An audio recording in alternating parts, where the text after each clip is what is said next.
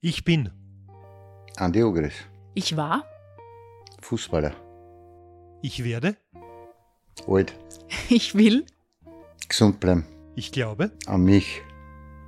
Andi Ogris, herzlich willkommen in der Zweierkette.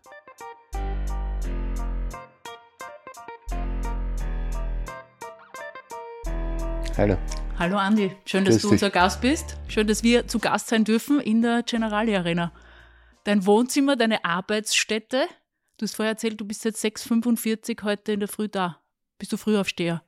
Ich bin Frühaufsteher. Ich brauche, im Alter braucht man anscheinend weniger Schlaf. Und äh, da bin ich so zwischen 6.30, 7 Uhr bin ich in der Früh da und dann kann ich sehr produktiv arbeiten die ersten zwei Stunden, weil, weil ich da eigentlich am Gang ganz alleine bin. Hast du ein Problem mit dem Älterwerden, Andi? Du wirst heuer 59 im Oktober. Gar nicht. Überhaupt nicht. Ich fühle mich total wohl, fühle mich extrem gesund, gut aufgestellt und ich habe kein Problem mit dem Alter werden. Also ich schaue mir in den Spiegel und sehe, dass ich halt ein paar Falten mehr habe und ein bisschen weniger Haar. Aber das, das tut der Seele keinen Abdruck. Ich bin gut unterwegs. Fühlen tue ich mich wie 35, aber die, das, die Geburtsurkunde sagt was anderes. Also das heißt, deine Gewichtsabnahme in den letzten Jahren, wie viel hast du abgenommen? Ja, daher mehr Falten, nicht wegen dem Älterwerden, muss man jetzt einmal sagen. Naja, ich habe im letzten Jahr habe ich 30 Kilo verloren, die ich mir vorher aufgegessen habe. Und jetzt habe ich es halt wieder verloren und fühle mich natürlich schon wohl. Es sind natürlich einige Dinge, die da halt jetzt leichter fallen. Dann Geht über Schuchbandel, Binden, Socken anziehen und so weiter und so fort. Aber vor allen Dingen Stirnstein. Ich habe ein bisschen meine Ernährung umgestellt, habe ein bisschen den Bierkonsum äh, reduziert und gehe viel wandern, gehe Tennis spielen, gehe Fußball spielen, mache halt viele Aktivitäten in meiner Freizeit und das hat, das bewirkt, dass ich halt den Gewichtsverlust gemacht habe. Aber das hat eben nichts mit der Angst vor dem Älterwerden zu tun. Was war der Knackpunkt, wo du gesagt hast, das muss in meinem Leben, meine, meine Lebenseinstellung ändern?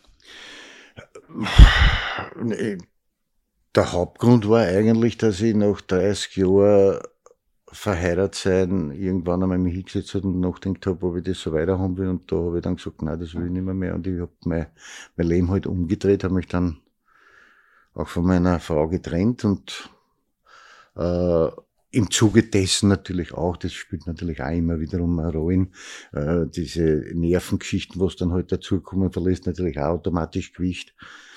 Aber es ist einfach so, dass ich gesagt habe, ich habe vielleicht jetzt, ich bin im letzten Drittel und habe noch vielleicht 20, 25 Jahre, wenn alles gut geht von mir.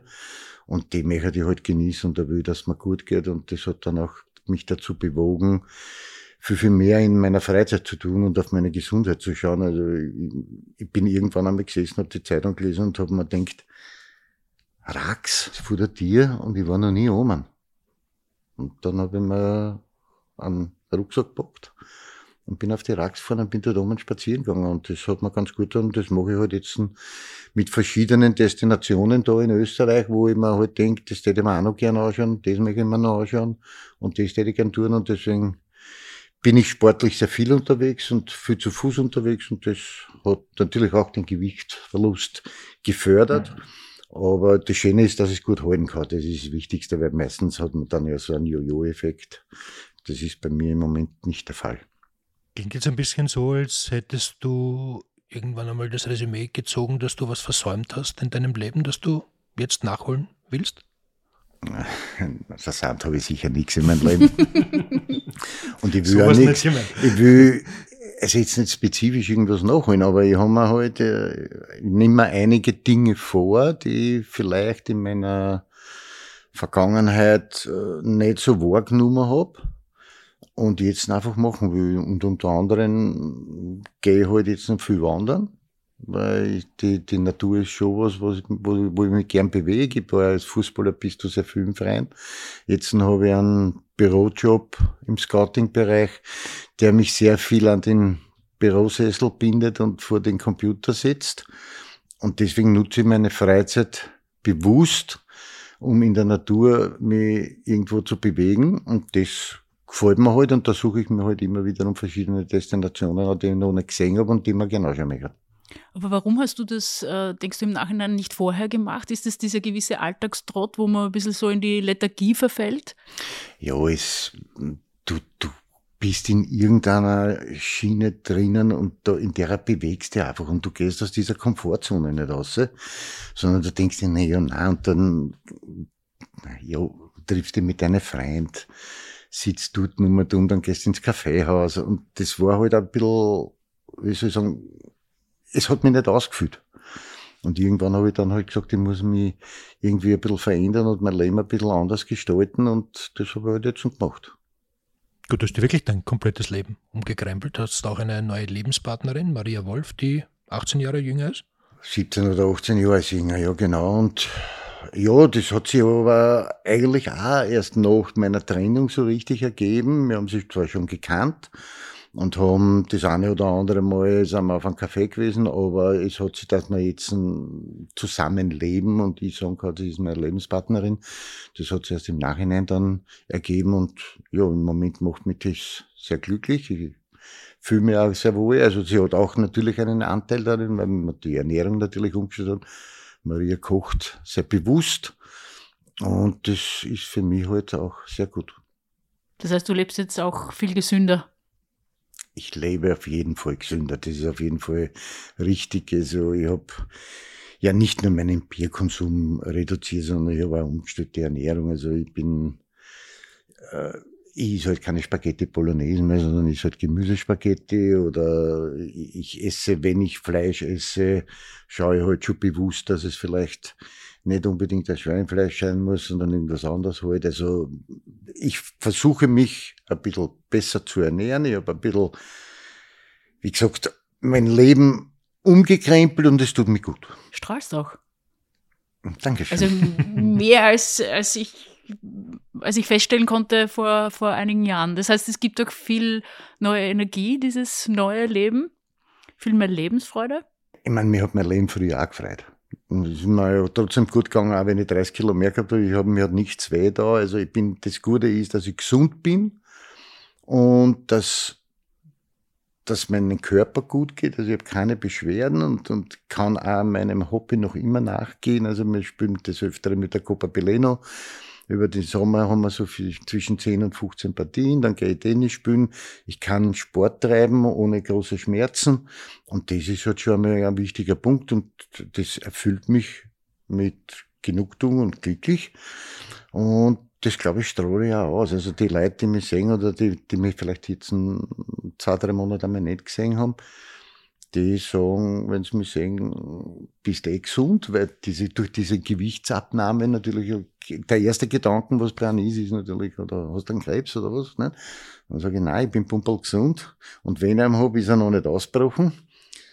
Ich bin, es geht mir gut, aber ich, ich, ich fühle mich auch wohl und das strahle ich, glaube ich, aus und das ist für mich schön wenn man mit knapp 60 sein komplettes Leben umkrempelt, wenn man eine 30-jährige Partnerschaft äh, verlässt, dann gibt es ja auch Menschen, denen das nicht so gefällt im Umfeld. Und wenn man dann in der Öffentlichkeit steht, ähm, gibt es noch mehr, die eine Meinung dazu haben. Wie bist du damit umgegangen? Wer nicht wiederholt, also jeder, der das nicht akzeptieren kann, dass ich in meinem privaten Bereich äh, einige Dinge verändert habe, der braucht keinen Kontakt mit mir. Also ich, ich zwinge meine Person niemanden auf. Äh, ich habe das für mich so entschieden, weil ich glaube, dass es für mich das Beste ist. Äh, das hat aber jetzt nichts mit meiner Ex-Frau zu tun, sondern ganz im Gegenteil. Wir haben sich ja einfach nur auseinandergelebt. Und mehr ist ja nicht passiert. Und das passiert auf der ganzen Welt hunderte, tausende Male, dass die Menschen halt einfach nach so einem langen gemeinsamen Weg irgendwann einmal auseinanderleben und das ist bei uns halt leider Gottes passiert und deswegen habe ich dann irgendwann einmal gesagt, ich muss die Reißleine ziehen oder in diesem Trott bleiben. Aber dieser Trott, in dem ich drinnen war, der war jetzt nicht der gesündeste. Ich weiß nicht, ob ich nicht dann irgendwann einmal ein Botschen gekriegt hätte.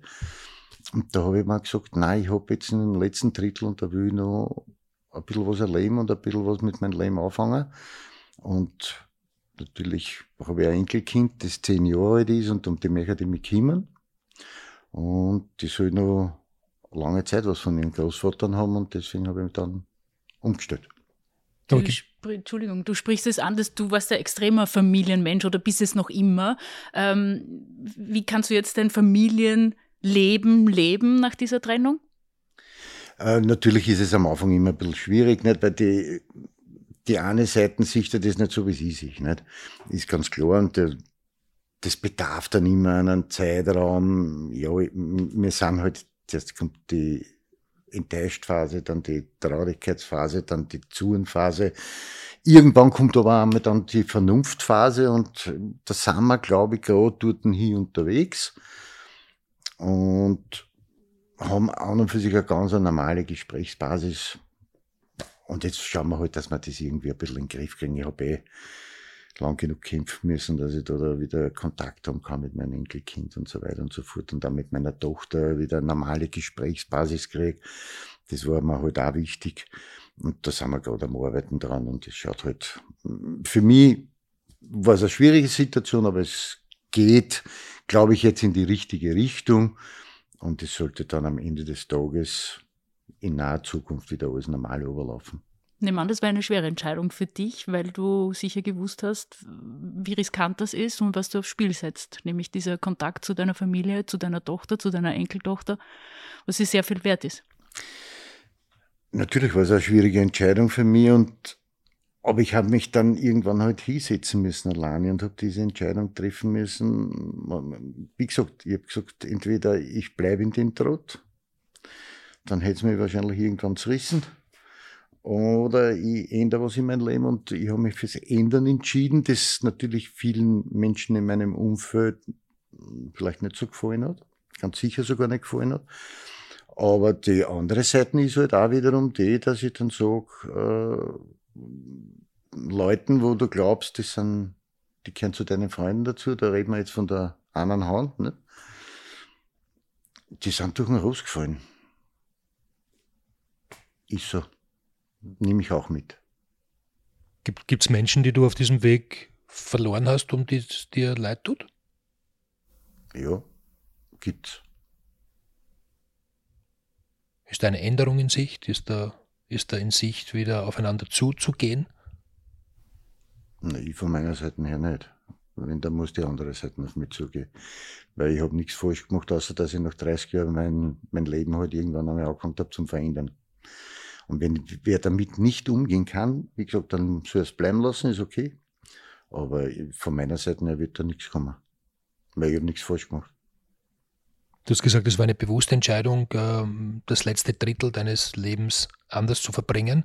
In, inwiefern hat das damit zu tun, dass du zwei jüngere Brüder verloren hast vor wenigen Jahren? Hm, na, bis zu einem gewissen Grad schon hat das schon damit zu tun, aber vor allen Dingen beim zweiten, beim, beim Ernstl war es ja eine andere Situation. Der Ernstl hat einen Infekt gehabt und hat dann einen, diesen sogenannten Keim aufgerissen und der hat ihm halt zusammengefressen. Also nur zur Erklärung, ich glaube 2017, dein jüngerer Bruder Ernst Ogre ist auch hervorragender ja. Fußballer, Nationalspieler, ist damals im Alter von 49 Jahren ähm, gestorben, weil er irgendwie einen Spitalskeim genau. äh, sich eingefangen ja, hat. Genau. Und ein Jahr später, also nicht einmal ein Jahr, acht Monate später, ist dann mein kleinster Bruder, also der Thomas, verstorben und der hat dann Herzinfarkt gehabt. Nicht? Also, und damit, der war 48. Und das ist natürlich, das bricht dann schon, das zeichnet schon, das macht, das verursacht was in dir. Und das habe ich mir dann halt auch so überlegt. Nicht? Also ich, ich will halt noch ein bisschen länger da auf dieser Welt sein und da muss ich halt was ändern. Und das habe ich halt ganz einfach gemacht. Es ist auch dein, dein Papa gestorben. Also innerhalb von drei Jahren hast du diese drei wichtigen Menschen verloren. Wie bewältigst du so eine Trauerphase? Wie, wie, wie kann man mit so viel Schmerz umgehen? Eigentlich nicht erklärbar, aber für mich war es halt, äh, wie meine zwei jüngeren Brüder verstorben sind, war die Situation auch so, dass ich gesagt habe, ich muss weiter tun, weil ich war Enkelkind, für das ich da sein muss, ich muss für meine Tochter da sein. Und da habe ich das halt irgendwie verarbeitet für mich selber. bei meinem Vater war es absehbar, also das, das, das ist halt einmal so, dass man ab einem gewissen Alter muss man halt schon damit rechnen, dass, dass der Elternteil halt irgendwann gehen wird. Aber es war dann ein Jahr später war ja dann noch mein, mein Onkel, also von meinem Vater und der Bruder, der ist dann auch noch verstorben. Also das ist, das hat sich wirklich über vier Jahre hinweg hat sich das richtig wie roter Faden durchgezogen, dass heißt, einer nach dem anderen ist halt gegangen. Bei meinen Brüdern war es natürlich extremer, weil der eine 48, der andere 49, das ist halt kein Alter, wo man unbedingt sterben muss oder wo, wo es so sein sollte. Und das, das hängt mir heute noch nach, wenn ich über einen nachdenke. Aber irgendwie hat mich das, auf der, auf der einen Seite hat es mir ein bisschen stärker gemacht, aber auf der anderen Seite gingen es mir halt an, weil vor allen Dingen zum Ernstl habe ich ein, ein extremes Nahverhältnis gehabt und der würde mir jetzt in meiner Situation, wie privat jetzt da stehe, zur Seite stehen und, äh, und, und sie mit mir hinsetzen und mir zuhören, wenn ich reden will. Aber mittlerweile stehe ich halt in der Familie alleine da und habe mehr oder weniger niemanden zum Reden, wenn es mir halt einmal schlecht geht. Und da kommen halt immer wieder um die Situationen, wo du dann drüber nachdenkst, äh, dass die zwei halt sehr zeitig verstorben sind. Nicht? Und, und ich eigentlich niemanden habe, mit dem ich mich unterhalten kann oder der sich einmal mit mir hinsetzt und sagt, komm her, ich huch da mal jetzt eine Stunde lang zu und rede mal. Wobei die Gesprächsbasis mit Ernst war ja nicht immer optimal. Ihr habt ja auch so, so Pausen gehabt dazwischen, wo ihr euch nicht verstanden habt oder überhaupt keinen Kontakt gehabt habt, äh, auch vor seinem Tod mhm. war so eine Phase. Ähm, auch weil du meintest, ihr seid euch ziemlich ähnlich, ihr seid Sturköpfe und äh, trägt das Herz auf der Zunge. Mhm. Was hat er jetzt zu deiner Lebensänderung gesagt? Na, ich glaube, dass er, dass er es verstanden hätte und ich glaube auch, dass er, dass er mich dabei unterstützt hätte. Nicht? Und vielleicht hätte er Ernst Laucher Einfluss nehmen können äh, bei meiner Ex-Frau oder bei meiner Tochter, um diese Situation viel schneller zu klären, weil er halt als Außenstehender agieren hätte können. Aber das ist, fällt halt jetzt weg. Das muss ich halt selber machen. Das wobei ich nicht ein Problem habe damit. Nicht? Ich kann das selber auch erledigen. Aber es ist vielleicht dann trotzdem immer eine ganz eine gute Möglichkeit, wenn man irgendwem hat, der so in der Mitte drinnen steht, sich nicht für die eine Seite und aber auch nicht für die andere entscheidet, sondern so eine Art Mediator ist. Und das war der Ernst mit Sicherheit gewesen. Ihr wart ja ähnliche Fußballer, ähnliche Typen. Ähm, wo gab es die größten Unterschiede zwischen euch beiden? Ich glaube, ich war mal einen Ticken schneller wie der Ernstl und der Ernstl war dafür mal einen Ticken technisch besser. War, und der Ernstl war ja mehr oder weniger so eine zentrale Sturmspitze, also mehr oder weniger so ein Knipser. Und ich war eigentlich der, der über die Flügel gekommen ist und über die Seiten und dann eigentlich mehr ein Tor Vorbereiter als selber machen. Das war jetzt die sportliche Analyse. Wie schaut die menschliche aus? Naja, wir haben halt beide einen, einen gewissen Grad an Sturschädel. Und durch das haben wir auch das eine oder andere Mal aneinander geraten und haben, waren halt verschiedener Meinung. Und das hat sich aber, wir, wir haben immer beide tragen das Herz auf der Zunge. Und wir haben sich das immer direkt ins Gesicht gesagt, wenn irgendwas nicht passt hat. Und dann hat es natürlich immer Situationen gegeben, wo man halt vielleicht einmal zwei oder drei Monate nicht gehört hat, nicht geredet hat miteinander, aber irgendwann einmal ist, kommt er dann wieder alles durch und dann sitzt wieder zusammen und dann trinkst du ein Bier miteinander oder einen Kaffee oder was auch immer. Und dann geht's eh wiederum weiter, nicht? Aber das waren halt, wir haben einige solche Situationen gehabt. Und deswegen hat es immer wiederum so dazwischen diese Pausen gegeben. Aber am Ende des Tages war er mein Bruder und Blut ist dicker wie Wasser. Du hast mir einmal in einem anderen Gespräch erzählt, du, du hast auch noch deinen Frieden gefunden mit Ernstl, weil ja vor seinem Tod ähm, das Gesprächsverhältnis auch kein gutes war. Naja, es war eben, wir waren gerade in so einer Situation, wo wir halt wenig Kontakt oder gar keinen Kontakt gehabt haben, wie, bevor er verstorben ist. Und dann ist er ins Spital eingeliefert worden und meine damalige Frau, also meine Ex-Frau, hat dann zu mir gesagt, äh, nutzt die Zeit und, und geh ins Spital rein und mach deinen Frieden mit ihm. Und ich habe dann darüber nachgedacht und bin dann halt ins Spital gefahren, aber diesen, dieses Bild geht aus dem Kopf nicht mehr, aus. Nicht? Ich hätte ihm viel lieber so in Erinnerung gehabt, wie, wie ich den Ernstl halt kenne, aber wenn ich über den Ernstl nachdenke, ist das erste Büdel, was ich habe, ist das, wo er ja dort und dort liegt und da ist in Wahrheit nur mehr die Hülle gelegen und sonst nichts mehr. Aber ich bin mir zu 100% sicher, dass er, dass das, was ich mit ihm dort geredet habe, dass er das alles noch mitgekriegt hat. Und so haben wir unseren Frieden gemacht. Hast du insofern äh, dich verändert, dass du heute irgendwie versuchst, Konflikte zu lösen, mehr auf andere zuzugehen, dass man sich das ausspricht und nicht eben im Bösen auseinandergeht oder, oder längere Gesprächspausen einlegt? Hat sich da was verändert? Da hat sich sehr wohl was verändert, weil ich, weil ich äh, eigentlich immer so war, dass ich, wenn irgendwie Konflikte war, ich das halt dann mit, mit Schweigen hingenommen habe und mir mein Teil gedacht habe. Aber wenn ich heute so vor Probleme stehe mit irgendwem, dann spreche ich das an, sofort und in der Sekunde. Das ist manchmal vielleicht nicht gut, weil man sehr emotional reagiert manchmal. Aber auf der anderen Seite ist es für mich wichtig, das sofort zu regeln, weil dann kommt es nicht mehr, mehr zu diesen Situationen, wo du halt längere Zeit keinen Kontakt hast. Ich spreche das jetzt noch alles direkt an und mache das gleich und, und möchte am liebsten, dass man das sofort aus der Welt schafft. Das geht natürlich auch nicht immer, aber es, von zehnmal funktioniert es neunmal. Und das ist schon gut. Du hast jetzt oft gesagt, das habe ich mir mit mir selbst dann ausgemacht. Ist es für dich nie in die Frage, in Frage gekommen, dass du, dass du dir professionelle Hilfe holst?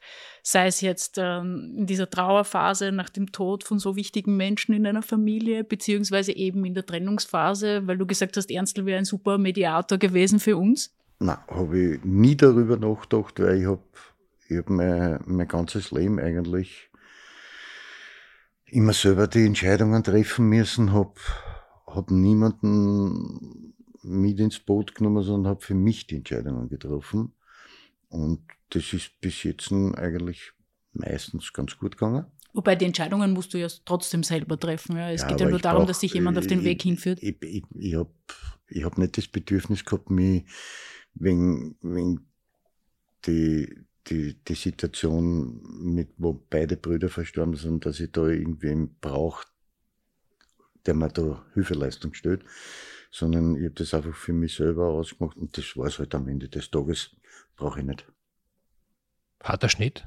Wir sitzen da im Legendenclub der Wiener Austria in der Generali Arena. Da hinten sind äh, große Spieler an der Wand. Du bist einer dieser Spieler, die hier, die hier Kultstatus haben bei der Austria. Ähm, diese Generali Arena oder das Horststadion, wie es früher geheißen hat, ein, ein Stück Heimat für dich? Natürlich, wenn du da, aufgewachsen bist bei dem Verein, also dann ist es Heimat. Also für mich ist das nicht nur mein Arbeitsplatz, sondern gerade weil ich mich halt auch darauf vorbereitet habe oder gewusst habe, es kommt heute und wir werden da sitzen, äh, wenn du dann im Stadion stehst und denkst, da bist du eigentlich auch früher mal über den Rosen runtergerannt und, und bist trotzdem in der Erinnerung und hängst da, da hinten auf der Legendenwand, dann weiß ich, dass ich in meiner Karriere ein paar Sachen auch richtig gemacht habe. Wenn wir da zurückschauen, du hast mit, mit vielen dieser Legenden äh, gespielt. Du bist in die Mannschaft gekommen, Mitte der 80er Jahre, ähm, in eine große Austria-Mannschaft damals. Ich nenne nur einige Namen, was nicht, Erich Obermeier, Herbert Prohaska, Tibor Nilaschi, Toni Polster war, glaube ich, ein bisschen vor dir dran, Felix Gasserlich äh, etc. Äh, wie war das damals? Naja, du hast halt als Junger, du hast halt die hochdienen müssen. Nicht? Also, ich mein, wir dürfen nicht vergessen, Robert Zara, Friedel Conzilia, das waren ja alles äh, gestandene Spieler und, und Aushängeschüler dieses Vereins. Und da hast du schon behaupten müssen als ein Junge. Nicht? Also du, du hast erstens einmal wichtig war, dass du zuhörst. Und wenn du nicht zugehört hast und nicht gemacht hast, was der anderen für sich vorgeschlagen hat, dann hat es auch Sanktionen gegeben. Also das war halt damals auch so.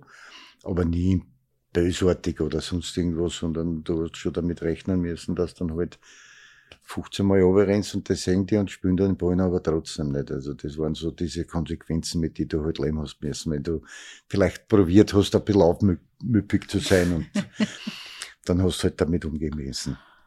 Du warst auch, glaube ich, bei Sie mit diesen Spielern am Anfang. Am Anfang, wenn du in die Kabine gekommen bist, war ich bei Sie mit einer natürlich. Erst bis mir die Spieler dann angeboten haben, dass wir bei Du sind.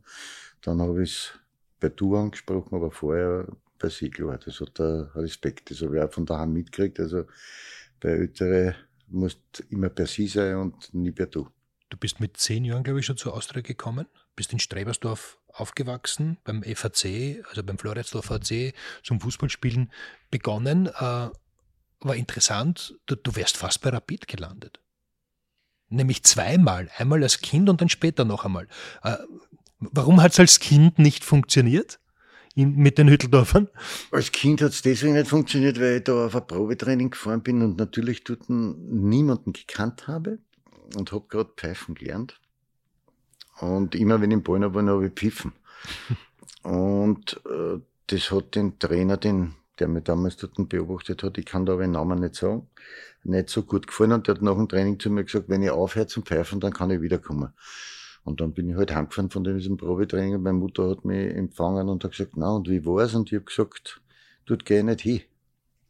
Weil du dir das Pfeifen nicht abgewöhnen wolltest oder weil Nein, du nicht wolltest, das, dass dir das, das jemand. Das hätte man ja anders auch sagen können, okay. nicht? Also. Und äh, damit war es erledigt und einen Tag später ist die Austria bei mir in der Wohnung gesessen, bei meiner Mama und bei meinem Papa und in der Kuchel halt. Und die haben gesagt, bei uns brauchst du kein Probetraining machen, wir wissen, was du kannst und wir hätten dich gern. Und damit war ich Austrianer. Und wirst es immer bleiben? Was macht das aus? Austrianer zu sein? Ja, ich denke mir, wenn du deine, den Großteil deiner Kindheit und, und, und dann von eigentlich ja bis heute da oder bei diesem Club bist, dann, dann bist du im Herzen mit diesem Club irgendwie verbunden und das, das, deswegen werde ich es auch bis zum Eintritt des Todes sein. Ich bin mir nicht sicher, ob ich ein rotes Blut oder ein violettes Blut habe, das weiß ich nicht. Ist schon lange her, wo ich das letzte Mal bliert habe. Aber es geht mir gut damit. Es ist manchmal schwierig bei dem Club. Äh, Situationen, die, die nicht so einfach zum Handeln sind und vor allen Dingen, wenn du so violett bist wie und, und dann denkst du halt, äh, für was stehen wir eigentlich? Wir stehen für technisch hochwertigen, schnellen Fußball. Und dann ist das manchmal vielleicht nicht so der Fall, dann aber steht die Austria nicht, nicht eigentlich für, für Ballbesitzfußball, für schönen Fußball? Äh, das sehe ich ein bisschen anders.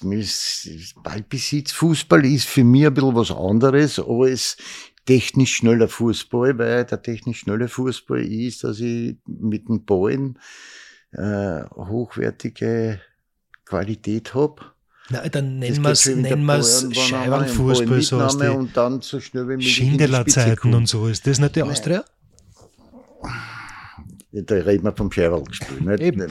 Aber das, das ist wiederum was anderes als Ball halten. Wir leben in, in einer anderen nicht? Zeit. Das ist klar. Aber es ist, es, ich, ich würde lieber einen offensiveren Fußball manchmal sehen, als was man schon jetzt in der Vergangenheit gehabt haben. Da, da ist mir das was wir jetzt noch machen, wesentlich lieber. Und wenn dich was stört, dann sagst du es. Das hast genau. du vorher schon gesagt. Ja, genau. Das heißt, wir, du, wir sitzen halt, also ich mein, Wie wird es dann aufgenommen? An und für sich gut, an und für sich gut. Also unser Trainer, der Michi Wimmer, ähm, mit dem tausche ich mich schon das eine oder andere Mal aus und, und er schätzt auch meine ehrliche Meinung und ich sage mal, wie ich das sehe und verschiedene Sachen halt sehe. Das will er auch wissen. Und da tauscht man sich schon das eine oder andere mal aus und das, diese Gespräche sind durchwegs gut. Aber was für dich nicht auch schwierig, als es äh, für, für deinen Freund, kann man schon sagen, langjährigen Weggefährten Manfred Schmidt dann, dann vorbei war, relativ abrupt und, und Michael Wimmer seinen Platz eingenommen hat? Natürlich ist es eine schwierige Situation, weil der Schmidt Manfred wirklich zu einem meiner längsten Freunde gehört. Und, und das hat man natürlich laut auf ihm und auch weh ihm, dass er da, da äh, dass man so die Reißleine gezogen hat. Die andere Seite ist aber, ich bin lang genug in dem Geschäft, dass ich weiß, wie das Getriebe läuft. Und dass es dann halt immer wieder zu solchen Situationen kommt, wo man, wo Entscheidungen passieren, die einfach andere Menschen treffen und weil sie ein anderes Bild vor sich haben. Und das, mit, mit dem musst du halt im Fußball umgehen lernen. Und wenn du das nicht kannst, dann darfst du nicht da eine verschreiben. Dann musst du Schach zuschauen gehen oder was auch immer. Aber konntest du es irgendwie nachvollziehen, dass man diesen Schnitt gemacht hat? Also meine, meine Informationen gingen ja dahin, dass sie sehr wohl mit Schmied Manfred zusammengesessen sind und sehr wohl probiert haben, äh, auf ihn Einfluss zu nehmen, auf dieses Spielsystem, das wir halt sehen wollen, oder die, die Entscheidungsträger sehen wollen. Und der Manfred aber sich dahingehend dann geäußert hat, sagt, er glaubt nicht, dass das funktioniert mit dem Spielermaterial, was er hat. Und aufgrund dessen hat man sich dann halt getroffen, in dem Sinn, dass man da eine Trennung einleitet. Es war natürlich von den Fans her nicht nachvollziehbar und auch vom, in erster, im ersten Moment auch für mich schwer nachvollziehbar. Aber wenn man sich dann hinsetzt und drüber nachdenkt, dann ist es okay, weil dann hat der Manfred zwar mit entschieden, sich von der Austria zu lösen, aber verkauft in der Öffentlichkeit wurden es so, wie wenn sie ihm rausgeschmissen hätten. Und das war dann am Ende des Tages jetzt so eben nicht Fall. Man hätte jetzt sagen können, wir, wir spielen in Schmied dieses System weiter und lassen das einfach so weiterlaufen und schauen halt im Sommer dann. Aber die Entscheidungsträger haben gesagt, nein, machen wir sofort. Und das war halt für viele Fans nicht nachvollziehbar und, und, und schwierig, weil der Manfred halt einen extremen, äh, bei den Fans einen, einen, guten Stand gehabt hat, nicht? Und die haben ihn gehypt und, und unterstützt, haben ja die Mannschaft. Aber man sieht auch jetzt, dass die, Fanszene sich mittlerweile ja mit dem Michi Wimmer richtig gut auseinandersetzt. Die unterstützen die Mannschaft. Das war das Wichtigste, dass das auch weiterhin gemacht haben. Und dass man jetzt sieht, dass man auch wenn für am Ende vielleicht die Ergebnisse nicht immer die äh, richtigen sind, für uns Austrianer, äh, die Art und Weise, aber wie wir jetzt spielen, kommt ganz gut an. Was taugt dir an Michi Wimmer? Offener Mensch, hört sich alles an, aber hat seine Meinung und seine eigene Philosophie, wie er Fußball spielen will. Und redet das auch klar an in der Mannschaft und auch im Umfeld. Und das ist, das ist gut. Und nebenbei er ein sympathischer Kerl, also auch mit einem guten Schmäh ausgestattet. Ja. Was bei den deutschen Kollegen selten, nicht, immer, nicht immer der Fall ist. Ja, ich sagen ja manche, er ist kein richtiger Deutscher, beziehungsweise halber Österreicher. Hast du das auch festgestellt? Also der Schmäh passt. Vom Schmäh passt auf jeden Fall zu uns super dazu. Hast du ihn unterstützt am Anfang, weil du sagtest, die Fans sind jetzt auch schon auf seiner Seite. Ich glaube, bis zum Derby-Sieg hat es gedauert, wie sie dann seinen Namen skandiert ähm, hast du ihn unterstützt in dieser Phase als alteingesessener Austrianer? Also ich habe ihm, hab ihm auf jeden Fall gesagt, wenn er irgendeine Unterstützung braucht von meiner Seite, dann werde ich die natürlich machen. Und das haben wir auch gemacht. Also ich habe dann auch mit verschiedenen Fanclub-Vertretern habe ich dann schon geredet und habe gesagt, äh, der Michi Wimmer, wir wissen alle nicht, wie, ob der jetzt dann zu uns dazu passt, zu Austria passt, aber der kann am wenigsten dafür, dass er jetzt ein der Trainer ist. Ganz im Gegenteil, sondern der ist derjenige, der jetzt zum Handkuss kommt, unschuldig. Und das habe ich ihm auch von Anfang an gesagt, sage ich, die schwierige Situation. Der alte Trainer war hoch angesehen bei den Fans. Du wirst das schwierig haben und die Austria-Fans sind halt schwer zum Überzeugen. Aber das hat er mittlerweile mit Bravour geschafft. Ich glaube auch gleich am Anfang, er hat einen ein bisschen so den aufgrund seiner offenen Art auch den Wind ein bisschen aus den Segeln genommen. Sie, er hat einer keine Waffe in die Hand gedruckt, dass sie, die sie gegen ihn verwenden hätten können und das hat er richtig gut gemacht und da kann man was lernen davon. Also das ist sicherlich ein Ding, wo man sich von einem, von einem deutschen Kollegen einmal anschauen kann. Das hat er richtig gut gemacht und mittlerweile, glaube ich, hat er einen guten Stand bei den Fans und, und die Mannschaft funktioniert. Äh, jetzt wünscht man sich halt alles nur, dass die, die Ergebnisse dann auch noch besser werden, dann war's top. Was sagt Manfred Schmidt zu Austria jetzt unter Michi Wimmer? Ihr seid ja gut befreundet, ihr redet sicher auch drüber. Na, an und für sich weniger. Wir unterhalten sich, wenn wir telefonieren, unterhalten wir sich eigentlich über, über viele andere Dinge, aber auch über den WRC. Natürlich unterhalten wir sich über seine neue Aufgabe, die er dort noch hat und dass er dort auch schwierig hat. Das wissen wir auch, ist auch hinlänglich bekannt. Aber er, er, er sieht die Entwicklung bei der Austria eigentlich richtig gut und richtig positiv. Und das, also er, ist, er ist nicht jetzt im Zorn gegangen. Natürlich mit einer gewissen Enttäuschung, brauchen wir nicht reden, weil das ist ja auch mit Leib und Seele Austrianer, aber er hat äh, das verfolgt weiterhin, klarerweise, und sagt, das schaut richtig gut aus und die Austria ist auf einem richtig guten Weg. Du hast vorhin von den Entscheidungsträgern gesprochen bei der Austria. Ist es nicht in Wirklichkeit so, dass es einen gibt, der die großen Entscheidungen trifft? Und das ist der Jürgen Werner? Ja, natürlich ist jetzt am Ende des Tages der Jürgen, der die Hauptentscheidungen trifft. Aber ich glaube trotzdem, dass es bei uns schon jetzt so einen Einzug hat, dass da, dass da, da wirklich der Jürgen sie mit Orti zusammensetzt und sich austauschen und in weiterer Folge auch mit dem Trainer austauschen. Ich glaube, dass da richtig auf einem guten Weg sind. Aber es ist natürlich auch so, einer muss die Entscheidungen dann am Ende des Tages treffen und wenn es dann um diese Entscheidungen geht, dann wird es der Jürgen sein. Aber man kann ja jetzt sagen, was man will. Die, die Entscheidungen, die sie bis jetzt getroffen haben, waren durchwegs okay und haben sich, tragen ja auch mittlerweile Früchte, muss man schon sagen. Wie oft tauschst du dich mit Jürgen Werner aus? Äh, eher selten, weil wir uns wirklich selten sehen. Also der Jürgen ist ein, ein, sehr akribischer Arbeiter und der, wenn der in seinem Büro drinnen ist, dann braucht er ihm nicht stehen, aber hier und da treffen wir sich im Gang bei der Cafeteria oder dann da wir ein bisschen schmäfeln über alte Zeiten reden und dann auch über die neuen Dinge, wie ich verschiedene Dinge sehe oder so weiter und so fort. Klar tauschen wir sie da aus, aber das findet höchst selten statt. Ihr habt ja gemeinsam Fußball gespielt in der Nationalmannschaft, damals eine sehr erfolgreiche Phase des ÖFB-Teams. Ich erinnere mich an die äh, Eröffnung des neuen Praterstadions, damals noch, 86. Ernst-Happel-Stadion. Ja, später dann Ernst-Happel-Stadion. Ernst, damals noch neues Praterstadion, 4-1 gegen Deutschland. Das hat der, war ja ein großartiger Fußballer, Jürgen Werner. Ähm, was für dich absehbar, in, in welche Richtung sich, sich sein berufliches Leben äh, orientieren könnte, damals schon. Er hat studiert, war, war einer, der dann eben sehr erfolgreich war als Spielervermittler und ist jetzt Investor und gleichzeitig Sportvorstand bei der Austria. Na, das war damals überhaupt nicht vorsehbar. Also, ich hätte mir das nicht gedacht.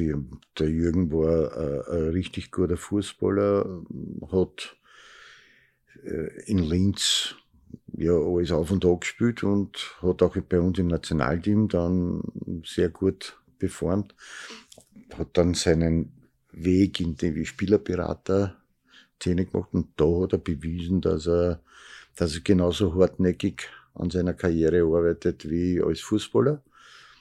Und jetzt halt als Investor. Und man hat ja beim LASK auch bewiesen, dass, dass er da, da was weiterbringt und jetzt halt bei uns. Und jetzt müssen wir halt schauen, was, was die nächsten Jahre bringen, weil es werden auch weiterhin die nächsten Jahre sehr schwierig sein bei der Austria.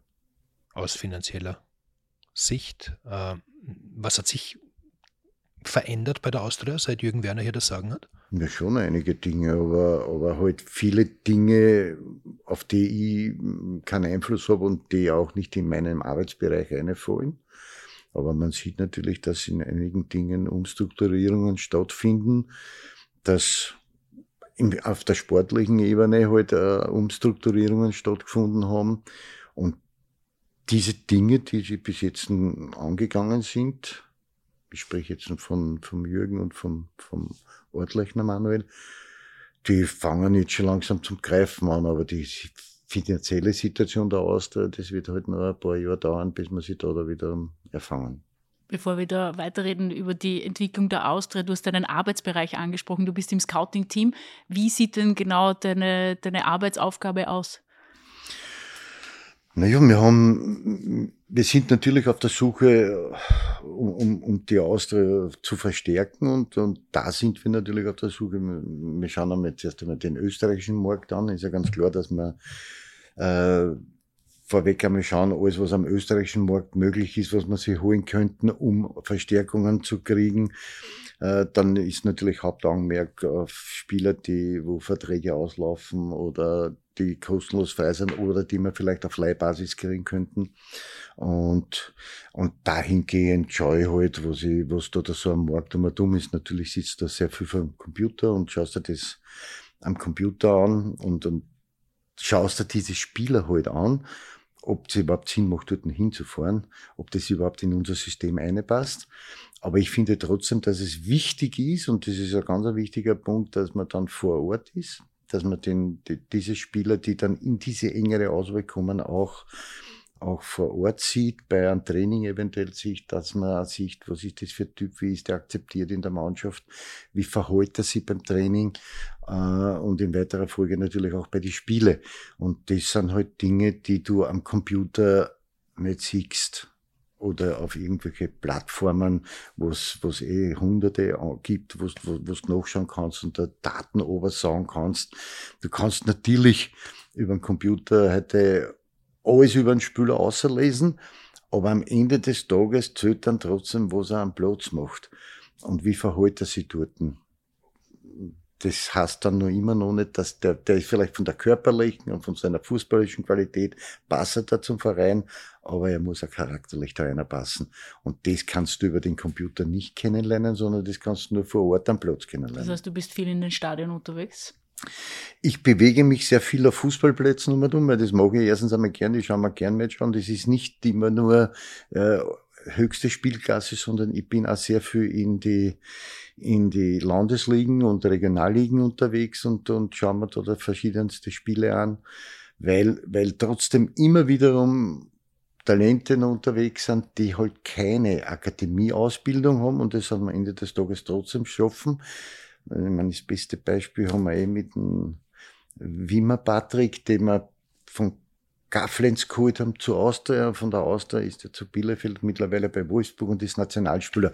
Also der hat seinen Weg äh, geschafft und gemacht, auch ohne Akademie. Wird es das immer geben, dass eben nicht die größten Talente äh, von den Akademien äh, erkannt werden und dass es hin und wieder eben in der Landesliga, in der Regionalliga dann Spieler mit 18 oder 19 gibt, die, die dann für euch interessant sind? Das wird es immer wiederum geben, aber es wird immer weniger werden, glaube ich. Also, weil, weil wirklich, also das Scouting-System bei, bei fast allen Vereinen extrem gut funktioniert und wenn da einer mit 10, 12 Jahren schon auffällig ist, dann wird da, da schon der Hebel angesetzt und dann werden die schon in die Akademie geholt.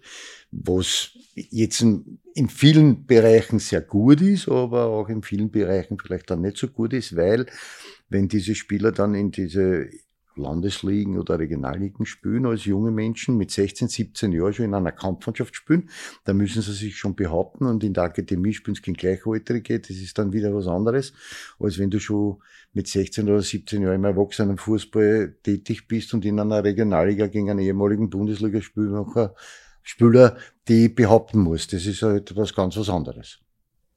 Du arbeitest jetzt schon einige Jahre als Scout. Heißt das, dass die Trainerkarriere des Andi Ogris vorbei ist? Nein, aber es war noch nichts nichts da, wo ich gesagt hätte, ich hätte überlegt, äh, wieder in die Trainerposition zurückzukehren. Also da hat es nichts gegeben, was mich reizen würde. Es waren einige Anfragen da, aber nichts Interessantes für mich. Das muss, da muss einfach das gesamte Paket passen, um, um, um wirklich darüber nachzudenken. Was würde dich denn reizen? Was mich reizen würde, wäre, was zu entwickeln mit jungen Menschen zusammenzuarbeiten, das ist einmal schon, es gibt, für meine Begriffe gibt es nichts Schöneres, als mit Jungen zu arbeiten, weil sie dir zuhören und approbieren zum Umsetzen. Und wenn sie dann zuhören und umsetzen, dann hat's für die, ist es eine Freude, denen dann zuzuschauen. Und wenn da oder irgendwann einmal irgendwas kommen sollte, dann werde ich mir das überlegen, aber es hat nicht die oberste Priorität. Geht's dir ab, täglich auf dem Rasen? zu sein? Es gibt schon manche Situationen, da würde ich lieber am Rosen sein, als vor dem Computer sitzen, ja. Welche sind das? Na, wenn ich schon vier Stunden vor dem, Blech, so, okay. vor dem Blechhaufen sitze und mal 20 Spieler angeschaut habe. Und in Wahrheit musst du ja, wenn du dir, ich sage jetzt, einen zehn Spieler anschaust vor dem Computer, nach dem vierten Spieler glaubst du, du schaust ja immer in selben an. Du merkst keinen Unterschied, man muss immer Pausen einlegen. So mit den Kirchen, wenn man auf Urlaub ist. Ja, genau. Und deswegen muss ich immer so nach drei, vier Spüler, das mache ich so, stehe auf, gehe ins Stadion, gehe im Stadion eine Runde Oder gehe aber am Trainingsplatz und schaue beim Training zu und dann gehe ich erst wieder hin und setze mich wieder hin, weil dann, weil sonst verlierst du diese Objektivität und auch dieses, auf was ankommt. Wir haben jetzt gerade, bevor ich aufgekommen bin, haben wir uns einen Spieler angeschaut, den sie uns mit Videos geschickt haben. Und da haben wir sich die Videos angeschaut und da sind wir draufgekommen, dass es hätte sich um einen Spieler drehen sollen, aber das waren vier verschiedene Spieler. Und äh, habe ich halt mit meinem Chef, mit Gerhard Hitzel, habe ich gesagt, Gerhard, das ist nicht immer derselbe Spieler. Hat er gesagt, wie kommst du jetzt auf das? Sag ich, und, und wir wissen jetzt gar nicht, ob der eine Spieler, der das ist, den wir anschauen sollten, ob das ja der richtige ist. Aber der, der hauptauffällig ist, habe ich gesagt, der ist sehr robust in die Zweikämpfe, hat ein bisschen Office und dann kommen irgendwelche Spieler daher, die Situationen machen, die ganz eine andere Statur haben und ganz eine andere Beinhaltung haben. Und da habe ich gesagt, das sind nicht dieselben. Das ist ein anderer und das ist ein anderer. Also es, es, kann schon manchmal skurril werden als Scout. Ja, ist ein bisschen, du musst ein bisschen aufpassen, aber da schicken da halt irgendwelche diverse Manager irgendwelche Videos von irgendwelchen Spielern, die es da aussehen. Das ist jetzt so aber ist. aus dem Ausland oder, oder ja. Sowohl aus dem Ausland okay. als auch aus, aus dem Inland. Und du kriegst ja immer wieder solche Sachen, du musst halt aufpassen. Nicht? Das sind jetzt zehn Videos gekommen und von den zehn Videos war sicher sechsmal der Spieler, aber viermal war es ein anderer. Das heißt, wenn man jetzt äh, deinen Karriereplan weiter, wenn man das jetzt zusammenfasst, es wäre schon ein Traum, wieder als Trainer zu arbeiten, aber nicht um jeden Preis. Ja, so kann man, so kann man sagen. Also es ist Traum. Traum, Traum ist, dass ich noch 20 Jahre gesund bin. Das ist mein Traum. Ja, aber du hast irgendwann in einem Interview gesagt, dass du dir immer Ziele gesetzt hast in deiner Karriere. Du möchtest in die Kampfmannschaft aufsteigen, hm. dann Nationalteam, im Ausland spielen. Ist es jetzt so ein Ziel? Noch einmal Nein. Trainer zu sein? Nein, Nein. Das, dieses okay. Ziel habe ich nicht mehr. Das, das muss sich einfach ergeben. Also das ist, da bin ich jetzt schon äh, zu sehr äh, Realist, sage ich jetzt nochmal, weil ich ja doch schon in einem gewissen Alter bin und, und sehr, sehr viele junge Trainer noch nachdrucken und äh, da muss man auch fairerweise sagen, die sind in, in, in der Ausbildung vielleicht äh, anders aufgestellt als, als ich jetzt. Also, um es jetzt noch überzogen zu sagen, das Wort gefällt mir nicht, aber es, ich, ich muss es jetzt so sagen, dieses Old School, da passe ich in diese neue Generation passe ich nicht eine.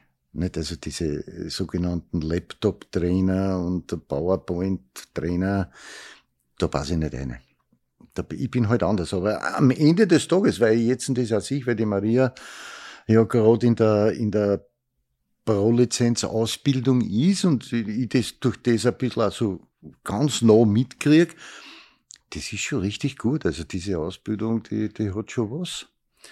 Aber am Ende des Tages ist es dann trotzdem so, dass meine Ansichten oder meine Art, mit Dingen umzugehen, eigentlich dasselbe ist, wie sie jetzt in der neuen Ausbildung das machen. Nur passiert das Ganze nicht mehr, mehr da unten am Rosen, sondern zuerst einmal am Laptop. So schaut es für mich aus. Aber es bleibt immer das Gleiche? Es bleibt immer so, ja. Es geht ja. nämlich da unten am Rosen um, um, um Laufarbeit, um technisches Vermögen, um Torschüsse, Torablagen, dort zum Verhindern. Es geht am Ende des Tages ums selbe. Die sitzen heute da und können da am, am, am Computer zeigen, jegliche Gegenmaßnahmen zu jeglichen Systemen, die es gibt. Das kann ich auch. Aber am Ende des Tages zählt es dann, wie bringe ich es jetzt um, dass meine Spüler das eins zu eins umsetzen, was ich haben möchte von einer. Und da ist die Entscheidung dann unten am Rosen und nicht vor dem Laptop. Ja, aber du sagst ja. so einen Oldschool-Trainer in der Liga haben. Ja, aber eben. Nein? Mit Peter der, der das super ja. macht. Ja. Das heißt jetzt nicht, dass ich, dass ich deswegen nicht an, an so eine PowerPoint-Präsentation gern anschaue oder gern anhöre. Ganz im Gegenteil, weil ich bin ja für diese Dinge so super offen. Ich schaue mir das auch richtig gern an. Aber am Ende des Tages ist es dann trotzdem, die Entscheidung liegt immer am grünen Rosen und nichts anderes. Ja, aber und an der Persönlichkeit natürlich. des Trainers? Ja, natürlich die Überzeugung, die Persönlichkeit, Äh, die Maria hat mir jetzt ein Video geschickt, weil die ist gerade hospitieren in Köln und hat mit dem Steffen Baumgart heute ein Interview geführt und das hat sie mir geschickt. Ein super Typ. Aber der redet genau das, was ich sage. Also der, für den ist einfach nur wichtig, dass er authentisch ist und dass ihm seine Spüler das abkaufen, was er will. Und für den zählen nicht nur, ob jetzt einer technisch gut ist oder laufstark ist, sondern für den zählt, was am Ende des Tages auch wichtig ist für da unten, dass du für diesen Beruf eine gewisse Leidenschaft mitbringst. Und das ist es A und O. Wenn du das nicht hast, dann, dann wird das andere kommt nicht. Ja, aber du bist schon einer, der auch äh, immer wieder für Überraschungen sorgt. Also viele deiner, deiner Mitspieler haben dir wahrscheinlich nicht zugetraut, dass du dich irgendwann einmal sehr intensiv mit Frauenfußball beschäftigen wirst. Ja, das ist falsch, weil ich, mir, ich war eigentlich von, von, von sehr langer Zeit war ich schon sehr am, am, am Frauenfußball interessiert, weil, weil ich da gesehen habe, dass da eine riesige Entwicklung passiert und, und die Frauen auch richtig gut kicken. Wenn es da jetzt noch immer 2017 die Europameisterschaft angeschaut und haben wir es jetzt 2022 angeschaut und wenn du das dann, was da da wirklich los ist und was da da weitergeht, das ist schon richtig beeindruckend. Und die Frauen, die spielen richtig gut Fußball. Und deswegen schaue ich mir gern solche Matches an. Ich freue mich zum Beispiel jetzt am 3. Juni Eindhoven Champions League Finale Barcelona gegen Wolfsburg ist für mich ein fixer Termin, habe ich meinen Kalender dann schaue ich mir tausendprozentig an, weil es ein interessantes Match wird. Und beide Mannschaften extrem gut aufgestellt sind, wobei ich Barcelona ein klein wenig favorisiere. Aber wir wissen, auch bei den Damen ist es ja so, dass die Deutschen über ihre Tugenden schon viele Sachen sich gerichtet haben. Wie viel Platz nimmt dieses Thema Fußball in eurer Beziehung ein? viel, weil die Maria Leidenschaft für diesen Sport entwickelt und nicht nur jetzt auf Luft diese Trainerausbildung macht, sondern sie möchte ja auch im, im Fußball tätig sein dann. Sie hat ja Haupt Arbeitsplatz ist natürlich weiterhin Lehrerin und, und, und die Schule, aber sie würde schon ganz gerne als Trainerin tätig sein. Und mit der Pro-Lizenz, wenn sie die dann hat, ist es natürlich, das gingen verschiedene andere Türen natürlich auch noch auf und jetzt, das wird sie verfolgen. Und natürlich ist es unsere Leidenschaft, meine sowieso und, und auch von der Maria, die ja der Brüder, mit denen es Fußball gespielt hat Sechs, und die, die sehr, sehr Fußball interessiert sind. Und von daher hat sie diese Leidenschaft einfach mitgekriegt und wir schauen sie halt, aber natürlich, wenn sie mir zwar ein Match anschauen, schauen wir sie es halt anders an, nicht? wenn wir sofort über Taktik reden und Gegenmaßnahmen reden und äh, wie das du das jetzt machen und ich sage dann, naja, ich hätte das so und so machen, was das da als Gegenmaßnahmen machen. Wir schauen sie das halt auf ein bisschen einer anderen Ebene an. Hat dich das an ihr beeindruckt, dass sie eben so ein Fußballverständnis hat? War das auch vielleicht einer der Faktoren, in den du dich irgendwie äh, verliebt hast? Äh, nein, ich habe mich, hab mich, hab mich nicht in die Maria verliebt, weil, ich, äh, weil sie so ein Fußballfachwissen hat. Ja, aber ist attraktiv, oder? Vielleicht. In verschiedenen Situationen macht sie das sehr attraktiv, ja, da hast du recht. Und was macht sie noch attraktiv? Na, einfach weil sie, weil sie mich so sein lässt, wie ich bin. Und weil sie das einfach auch so akzeptiert und mir uns trotzdem immer wiederum auf einer Ebene begegnen können, die und austauschen können, die sehr harmonisch ausschaut, auch auf andere Menschen sehr harmonisch wirkt und äh, sich Leute in unserer Nähe wirklich sehr wohl fühlen, weil sie sagen, es ist einfach schön, echt zwar zum Sehen, weil es streut beide so daher, dass das richtig schön ist, mit euch Zeit zu verbringen. Bist du glücklich? Sehr. Streust jetzt auch wieder mal. ja, ich streue ein bisschen, wenn ich über sie rede. Gut so. Ähm, ähm? Ich würde jetzt nicht wieder zurück zum Fußball sagen, weil dann lachst du wieder. Äh, wir, wir haben vorhin darüber geredet, dass du zweimal in deinem Leben beinahe bei Rapid gelandet wärst. Und einmal eigentlich in, in deiner Blütezeit, so irgendwie Anfang der 90er Jahre, äh, als dein Vertrag bei der Austria ausgelaufen ist, als es da mit der Verlängerung das eine oder andere Problem gab. Und dann gab es auf einmal tatsächlich ein Angebot von Rapid, das auch sehr lukrativ gewesen sein soll. Und du wärst tatsächlich beinahe nach Hütteldorf gewechselt. Das ist ja, ist ja eigentlich völlig unvorstellbar, oder? Ja, es ist, am Ende des Tages war es auch dann für mich unvorstellbar, weil einmal die, die handelnden Personen damals waren sehr dahinter und waren wirklich bemüht, mich zu Rapid zu lotsen. Und ich habe mir das auch alles angeguckt. Äh, aber am Ende des Tages hätte ich dann den Vertrag unterschreiben können und habe aber gesagt, ich möchte bitte noch einmal eine Nacht drüber schlafen und, und sag morgen aber dann definitiv Bescheid, ja oder nein. Und das, ich, hab's, ich hätte das nicht zusammengebracht, das geht nicht. Äh, bei allen, was, was gewesen ist, ich kann dann nicht das, ich glaube, dann hätte ich nicht mehr, mehr auf die Straßen gehen können, aber das war jetzt nicht so das Entscheidende, aber ich kann ja nicht mein ganzes Leben lang violett sein und dann zu grün-weiß wechseln, das geht nicht. Das ja, aber du hast dich ernsthaft damit offensichtlich auseinandergesetzt. Ja, natürlich, weil, weil ich mich äh, zu diesem Zeitpunkt bei Austria zu ungerecht behandelt gefühlt habe und, und das Interesse von Rapid dann natürlich für mich, gerade für diese damals handelnden Personen bei dem Verein, äh, war das ein Riesentätschen gewesen, wenn ich so. Also das war die Zeit nach, nach Joshi Walter. Ja, kurz, ne? genau, ne? ja, genau. Und das hätte einer schon was, glaube ich, von der Fanseite eine mitgeben. Aber ich habe dann am Ende des Tages mich dagegen entschieden, aus, aus diversen Gründen. Aber wenn ich rein sportlich gedacht hätte und nicht noch mein Herz gegangen war, dann, dann hätte ich das eigentlich unterschreiben müssen, weil ich hätte einen, um einen großen Teil mehr verdienen können und an und für sich die, die Fanbase von Rapid hat, hat sich einmal vor mir aufpositioniert, hat mir ein, ein schönes Zeichen gegeben und hat gesagt, aber wenn du jetzt kommst, dann unterstützen wir dich. Aber ich habe es dann nicht zusammengebracht, das geht nicht. Ich kann nicht mein ganzes Leben violett sein und das bis in die Knochen und dann zu Rapid wechseln, das geht nicht. Wolltest du dich selbst testen? Wo, wobei so als Typ Fußballer hättest du eigentlich schon besser zu Rapid als zu Austria gepasst. Ja, eigentlich schon. Eigentlich mein, mein Art, Fußball zu spielen, war jetzt nicht äh, die große Technik, die mich ausgezeichnet hat, sondern viele andere Attribute, halt mein unbändiger Wille, meine Leidenschaft für die ganze Geschichte, aber ich hätte eigentlich ja wirklich viel besser vom, vom wie ich Fußball gespielt hätte, besser zu Rapid passt. Aber es hat sich bei der Austria ganz gut ausgegangen.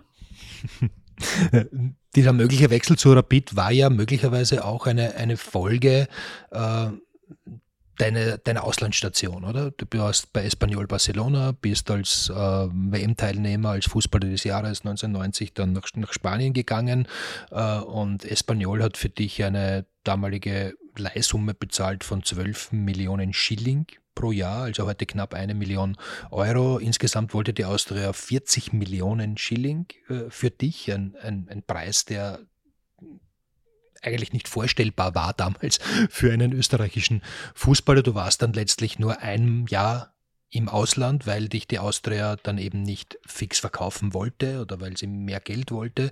Hat das auch dann irgendwie mitgespielt, dass, dass dir verbaut wurde, länger in Spanien zu bleiben als ein Jahr? Nein, das hat die, also die ganze Situation war ein bisschen anders. Es war so, dass also die Espanyol für das eine Jahr 12 Millionen zahlt hat und, und dann am Ende des Tages die restlichen 28 Killing hätten müssen und sie waren aber nicht in der Lage, 28 auf einmal aufzutreiben und wollten dann mit der, aus der Norme Ratengeschäft machen, also auf zweimal, äh, jeweils 14 Millionen und der damalige Austria-Präsident Josi Walter hat dann gesagt, nein, das machen wir nicht. Entweder sie zahlen die 28 auf einmal oder du musst zurückkommen. Und so habe ich halt dann zurückkehren müssen. Espanyol wollte schon, dass ich länger bleibe und ich war gern dort geblieben, muss ich ehrlicherweise sagen, weil es mir richtig gut gefallen hat in Spanien, auch die Art, wie man dort Fußball gespielt hat und die Stadien und war halt richtig gut. Aber es war halt damalige Zeit also, dann habe ich halt zurückkommen müssen, aber das hat man ja jetzt, ich muss jetzt nicht sagen, nicht, dass mir irgendwer irgendwas in meiner Karriere verbaut hätte. Es war jetzt nicht der Fall, dass ich mit hängendem Kopf zurückgekommen bin zu meinem Herzensverein, sondern ich wusste, ich gehe halt wieder zurück zu Austria, da spielt oder.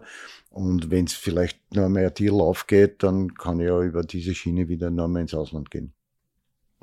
Es war ja auch, glaube ich, Herbert Prohaska dann Trainer hier, ein Mensch, der dich dein ganzes Leben irgendwie begleitet hat oder zumindest deine Zeit bei der Austria.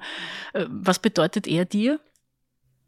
Na gut, er war immer eine, eine, wichtige Person in meinem Leben. Also das war schon, das ist am Anfang meiner Karriere war ja der Herbert äh, der Austrianer schlechthin und der hat mich halt auch teilweise unter die Fittiche genommen und immer wiederum mit mir geredet, wo ich mich verbessern muss, was ich besser machen muss und und und.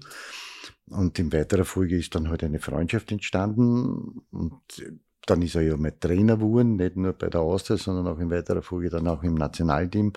Ja, und damit ist, ist alles gesagt, nicht? wenn du dann mit einem Menschen mehr oder weniger 30 Jahre lang verbringst, dann ist es schon sehr, sehr viel, weil nach der Karriere wir trotzdem in Verbindung geblieben sind und, und uns immer wiederum austauschen. Und, aber man arbeitet ja oft mit Leuten zusammen, auch 20, 30 Jahre, aber das bedeutet noch lange nicht, dass man eine enge Freundschaft hat.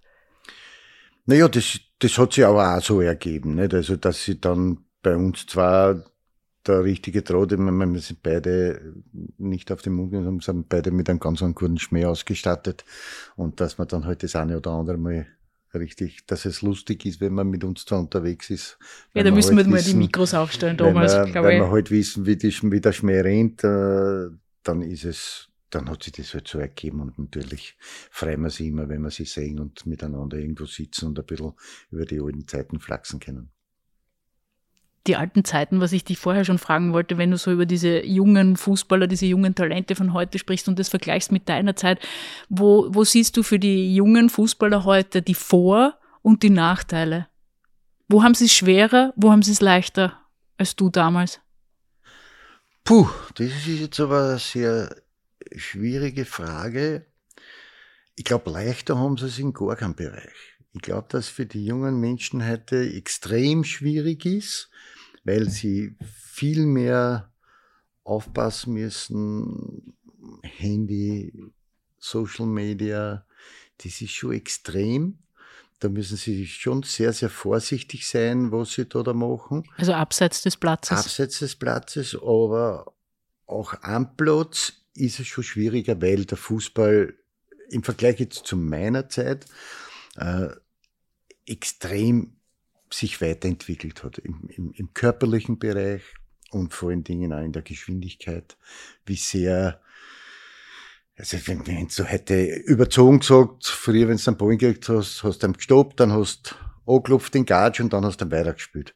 Das war das Tempo bei uns, natürlich überzogen. Und heute hast du kaum eine Sekunden Ballanmitnahme muss in einer Bewegung schon passieren und der nächste Pass sollte innerhalb von einer Sekunde passieren. Die Top-Mannschaften haben da eine, eine Zeit von 0,8 Sekunden. Erster und zweiter Kontakt, also das ist schon extrem hoch. Und wenn du dir dann anschaust, die Premier League, und da verfolge ich wirklich sehr, sehr viele Spiele, weil ich das gern sehe, dass da, da alles im, im höchsten Tempo und alles im Sprinttempo passiert. Und wir haben heute auch wiederum drüber geredet, du siehst kaum einen Spieler in der Premier League, der mit da steht, mit den Händen in die Hüften und ausbläst oder vielleicht so mit den Händen auf die Knie, siehst du kaum, die sind also wirklich alle in körperlich in einen, in einen Top-Zustand. Und das müssen sie heute schon sein. Und das ist schon für die jungen Menschen heute extrem schwierig. Ein Platz und abseits vom Platz halt die Geiselhände aber ist es nur das Handy, glaubst du, weil sie eben entdeckt werden könnten? Oder sind sie schon unter Anführungszeichen braver, als ihr damals wart, weil sie gar keine andere Chance haben, eben um da zu entsprechen von dem, was du vorher gesprochen hast? Ja, natürlich ist es schon so, dass du, dass du heute sehr auf deinen Körper achten musst und, und, und wirklich sehr gut trainiert sein musst, um dort überhaupt bestehen zu können.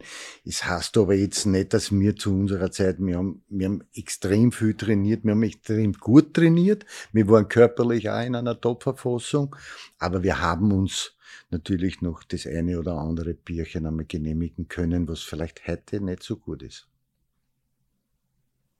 man hat auch den Eindruck, dass sie viel gesünder leben. Also zumindest, äh, wenn man so im, in, in unserem Job unterwegs war, ich kann mich an vielleicht äh, ein, zwei oder drei Fußballer erinnern, die geraucht haben, wenn, wenn überhaupt. Mhm. Kannst du das bestätigen? Also ich glaube, scha man schaut schon viel mehr auf seinen Körper, auf seine Gesundheit und eben, dass man ein bisschen weniger von also diesen wirst, Suchtmitteln du, zu sich nimmt. Du hast, du hast vollkommen recht. Das, du wirst heute wirklich ganz wenige Spüler sehen, die rauchen. Ganz wenig. Und zu unserer Zeit war der Anteil, wir haben oft Trainingspartie immer Raucher gegen Nichtraucher. Das ist so gegangen, also das ist schön ausgegangen. Und dann ist gegangen Biertrinker gegen Nicht-Biertrinker, das haben wir auch gehabt. Aber es ist halt, äh, ich glaube, dass sie das heute wirklich, musst du wirklich viel bewusster mit deinem Körper umgehen als zu unserer Zeit. Also ich, dazu ich jetzt eine Geschichte, wenn wir früher im Nationalteam gekommen sind, äh, da war ja meistens so Sonntagmittag, haben wir sie getroffen, damals in der Pyramide in Vösendorf. Und da habe ich jetzt gewusst, jetzt kriege ich drei Tage lang dieses extrem gesunde Ernährung. Und ich habe am Sonntag am Abend schon daheim angerufen und habe gesagt, am Mittwoch nach dem Match möchte ich bitte einen Schweinsbraten haben. Das geht heute nicht mehr, mehr. Das kannst du heute nicht mehr machen. Ne? Das kannst du auch nicht mehr bringen. Und deswegen, zu unserer Zeit ist es noch gegangen. Und es hat uns aber auch zu unserer Zeit nicht geschaut, das muss man auch sagen. Nicht? Also, weil ich, bin schon aufgewachsen mit, mit Schmalzbrot und mit diesen Dingen halt. Aber heute die Spieler, die achten schon sehr auf ihre Ernährung und das finde ich auch gut. Ich finde das richtig gut. Also ich finde das bei den jungen Menschen heute extrem wichtig, dass sie das machen. Weil um, um eine große Karriere zu machen, musst du diese Dinge einfach heute machen, weil sonst da bist du chancenlos. Ist es schwieriger geworden, eine große Fußballkarriere zu machen? Nein, das glaube ich nicht. Also ich glaube, am Ende des Tages ist es trotzdem mal so, dass äh, es geht ums Kicken. Und ob du heute, also ich glaube auch, dass wenn einer vor 50 Jahren ein super Kicker war, der wird heute genauso ein super Kicker sein, weil er halt auch dieses Trainingspensum mit oberspündet. Aber irgendwie hat sich die Zeit natürlich weiter gedreht und natürlich ist es ein bisschen schwieriger geworden, weil, weil du einfach viel flexibler sein musst, weil früher mal, wenn du Stürmer warst, da hast gewusst, du spielst entweder rechts vorne oder links vorne oder in der Mitte. Und heute musst du einfach taktisch schon viel besser geschult sein und, und die auf diverse Situationen einstellen können. Und das glaube ich halt, dass es deswegen für die Jungen schwieriger ist. Die andere Seite ist aber wiederum, sie werden heute in der Akademie dann schon dahingehend trainiert, dass sie viele Positionen spielen können und viele taktische Varianten spielen können. Das ist dann wiederum der Vorteil, weil zu unserer Zeit war es halt auch so, weil wenn du heute anschaust, diese Systeme, ich habe das auch wieder mit, mit, mit Gerhard Hitzel letztes Mal besprochen, sage ich, die Wahrheit ist, ich kann mir an Zeiten zurückerinnern, da hab zwar nicht mehr, ich, ich hab mir, da habe ich mir Fußball angeschaut, da hat es gegeben, Rechtsaußen, Rechtsverbinder, Mittelstürmer, Linksverbinder, Linksaußen. Fünfer. Und in Wahrheit ist es heute nichts anderes. Heute spielen die mit fünf, fünf vorne und fünf hinten. Das ist die Wahrheit, nicht? Und das ist äh, am Ende trotzdem taktisch was anderes heute, aber vom Grundprinzip selber. Die sind taktisch viel besser ausgebildet, wenn sie aus den Akademien kommen, aber trotzdem gibt es immer wieder die Kritik, dass es keine Typen mehr gibt, dass ihnen das ein bisschen abtrainiert wird. Ja, das ist schon, das, das, das muss man schon sagen, dass also diese Spieler, die vielleicht als, als junge Menschen Ecken und Kanten haben, denen werden die Flügel halt sehr zeitig gestutzt und du musst, so, es geht, ich sag halt immer so, es geht halt keiner mehr bei Rot über die Ampel. Das machen sie halt heute nicht mehr, und deswegen kommen also Typen, wie es halt ich vielleicht in meiner Zeit war, oder der Didi Kübauer war, die wirst du heute selten finden, glaube ich. Und das wird halt in der Zukunft nicht mehr so der Fall sein. Du sagst schade. Ich sag schade, ja. Genau das auch, auch das braucht es in einer Mannschaft und auch das braucht es im Fußball, dass wir eben solche Typen haben und eben solche Typen, die halt dann einmal eine andere Entscheidung treffen, weil wir geben ihnen heute alles vor. Wir geben ihnen die Laufwege vor, wir geben ihnen die, das taktische Verhalten vor, wir geben ihnen vor, wie sie zu verhalten sich haben im Ballbesitz oder wenn wir keinen Ball haben, wo müssen sie in die Räume hischen, das ist alles vorgegeben. Und wenn es dann im Ballen haben, müssen sie das und das machen, sollen sie aus der Zone nicht raus und nicht in die Zone rein, sondern da muss der Ball gespielt werden. Und das finde ich halt dann trotzdem immer wiederum schade, dass es keinen mehr gibt, der dann irgendwann einmal aus diesen Systemen ausbricht und einfach das macht, was ihm gerade einfällt.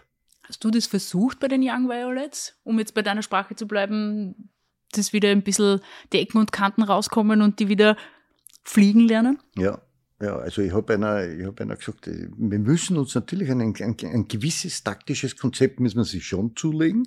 Das haben wir auch gehabt. Aber ich habe dann auch gesagt, im letzten Drittel ist Feuer frei. Da kann auch jeder trippen. Da kann auch jeder in eine 1-2-Situation gehen.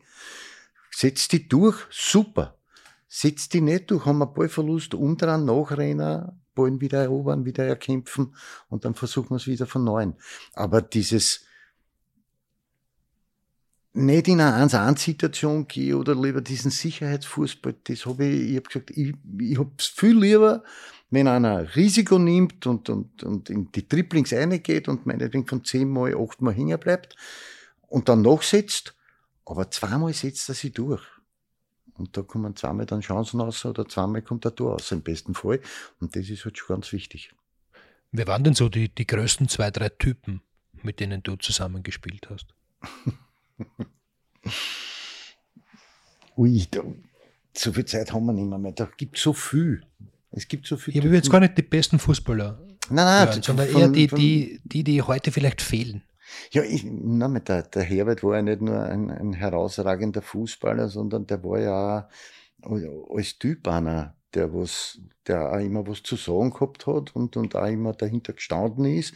Der hat seine Meinung halt immer wieder vertreten hat da war sicher einer von denen, von denen du viel lernen kannst. Äh, Franz Wohlfahrt, brauche ich auch nicht erklären, nicht, dass der, der Lange halt auch seine Meinung immer wiederum vertreten hat und auch so ein, ein, ein Typ war.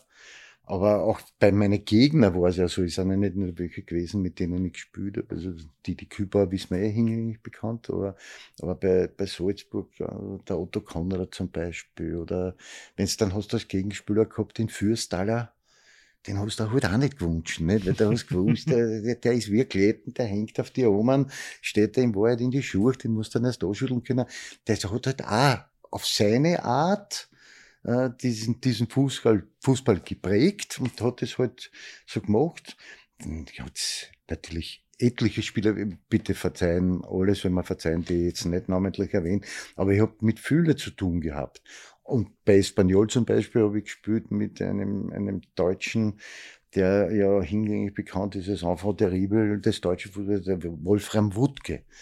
Als Mensch unglaublich super Typ, sympathisch, hilfsbereit, äh, extrem lieber Kerl, aber am Fußballplatz halt einer mit Ecken und Kanten und hat aber auch alles kennen.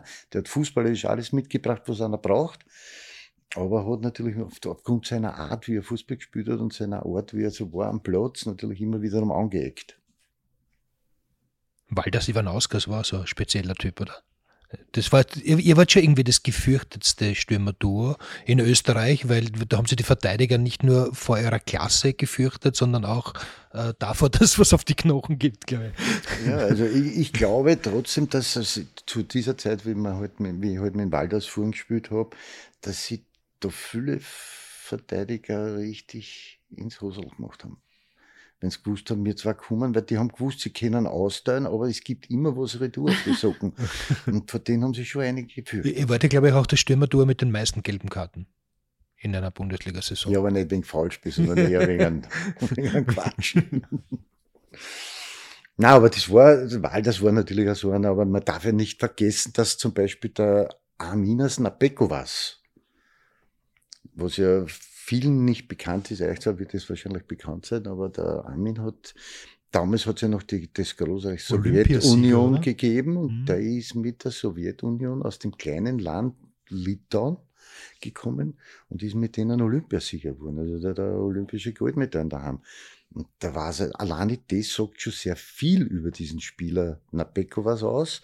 Und dass dieser richtig guter wurde, das hat man ja dann da, da eh oft genug gesehen. Rashid Rachimov war zum Beispiel auch einer, der, der in der Nationalmannschaft in der Sowjetunion ja. Ist geboren also, der Tschike und genau. ist, hat bei die, in der Sowjetunion im Nationalteam. Also eigentlich unvorstellbar, weil, weil solche Legionäre ja heutzutage gar nicht mehr in eine Liga wie nach Österreich kommen, oder? Ja, leider. Leider, ähm, die können wir es ja nicht mehr, mehr leisten, das muss man auch fairerweise sagen.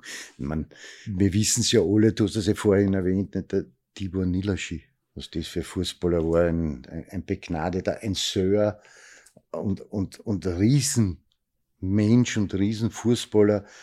Äh, so einen kriegst du heute nicht mehr. Weil der, der Tibor, wenn der heute spielen, spielen würde, der wäre überall anders, nur nicht in Österreich.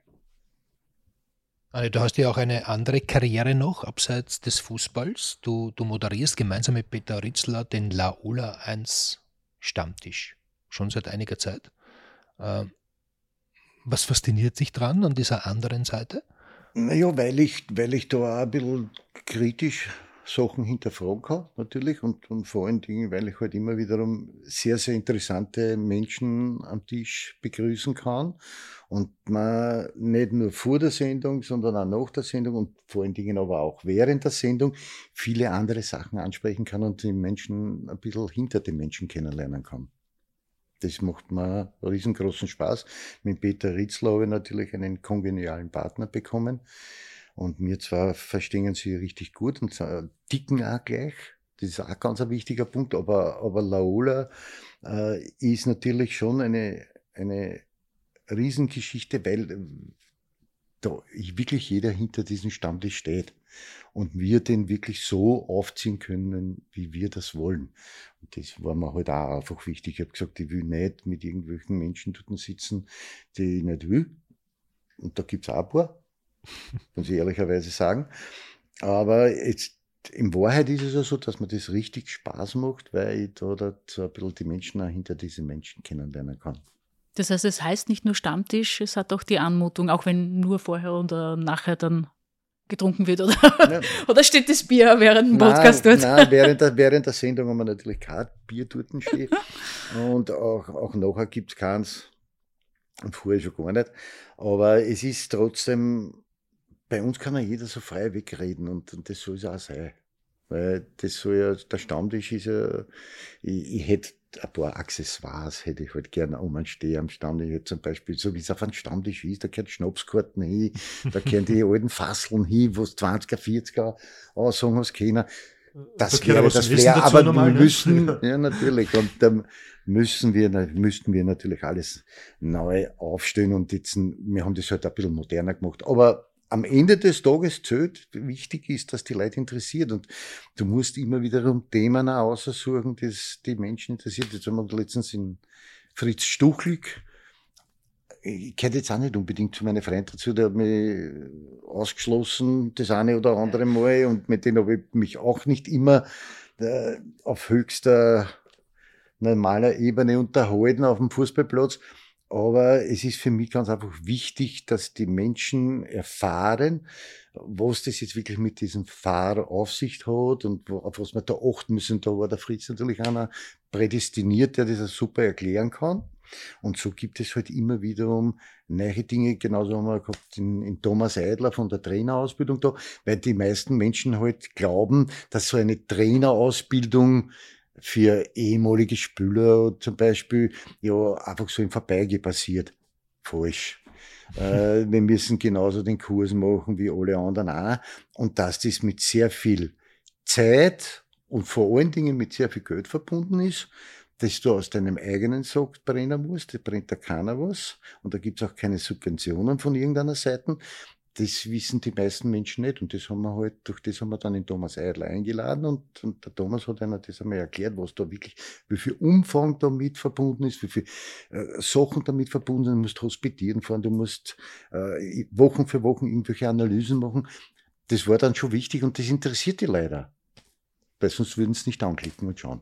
Wen hättest du noch gerne zu Gast? Ah, ich habe noch viel.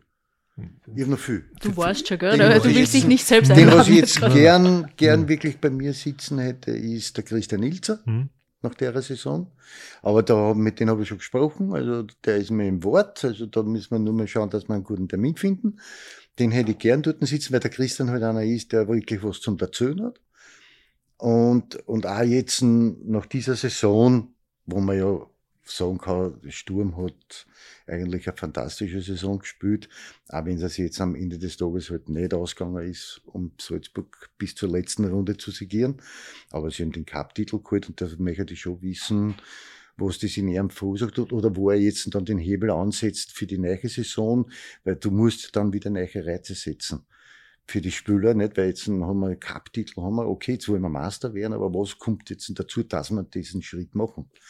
Das würde mich halt interessieren und deswegen würde ich ihn mir wünschen. Aber ich würde mir auch genauso wünschen, ich hätte gern den Carsten Janker bei mir sitzen, mhm. weil der mit Leoben einen guten Job macht in der Regionalliga. Ich hätte einen Vorschlag. Egon Cordes? Ja, wenn es den noch findest.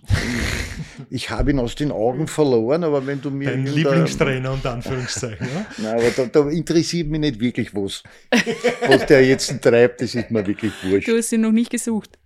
Nein, den habe ich nicht. Aber zum Beispiel würde mich total, da hätte ich mich richtig gefreut drüber, den Horst ich gern sitzen haben. Ja.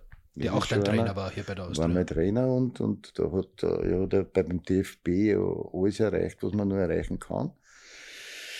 Den hätte ich halt schon ganz gern sitzen, das muss ich schon ehrlicherweise sagen.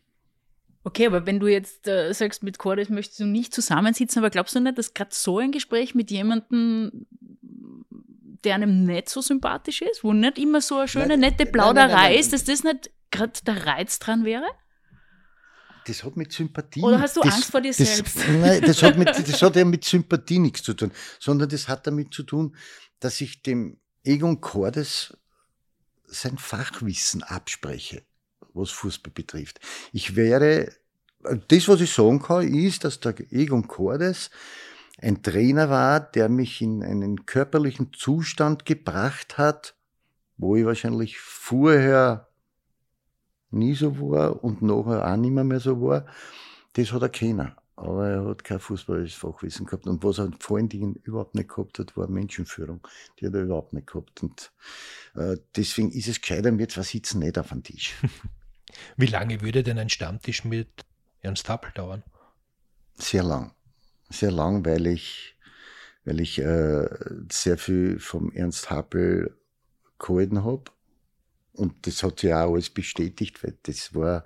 Ja, von dir auch, du warst sein Kapitän in der ja, der, der war richtig guter und hat sehr zeitig eigentlich erkannt, aber das hat er sich ja damals nie in die Karten reinschauen lassen, sondern der hat das halt immer in der Hintergrund. Aber er ist mit seinen Spielern eigentlich richtig gut umgegangen.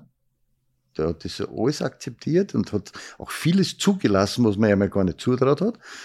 Und du hast extrem viel lernen. Und der hat ein extremes, also der Ernst Happel war schon schwer gezeichnet von seiner Krankheit und wir sind in Neidorf, haben wir trainiert damals mit dem Nationalteam, der ist draußen gesessen bei 30 Grad im Schatten mit einer dicken Jacke, mit einer Weste und drüber unser Kappel hat in Wahrheit das Training nicht mehr leiten können, aber der ist draußen hat alles erkannt, alles gesehen und hat vom Sitzen aus alles korrigiert.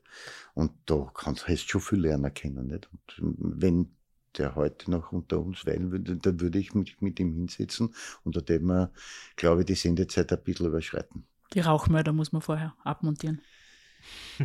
Auch das müssen wir tun, ja genau. Die Belger, die er da geraucht hat, das waren richtige. Also abgelehnt, habe ich gehört. Das ja, war ja, das waren nicht bei Special-Reiser, waren die waren so, so richtige. Richtig, ja. Boah. Ja, Andi, wir könnten noch stundenlang weiterreden, aber es gibt ja, einen Faktor Zeit. Spaß mit euch. Du hast auch äh, viele Geschichten schon x-mal erzählt, die müssen wir jetzt nicht noch einmal aufwärmen, deshalb bedanken wir uns für ein sehr interessantes Gespräch. Alles Gute. Vielen lieben Dank. Dankeschön. Danke. Strahl weiter so. Ja. Das werde ich tun, das werde ich tun. Und geh trotzdem hin und wieder ins Schweizer Haus. Das mache ich, auch das werde ich tun. Es ist auf meinem Plan, oh ich, ich schneide mir ja deswegen nicht an. Ich, ich trinke deswegen, ich bin trotzdem noch immer Genusstrinker und trinke halt am liebsten ein Bier und das beste Bier gibt es halt in Schweizhaus. Prost. Prost. Prost, genau. Ciao. Ciao.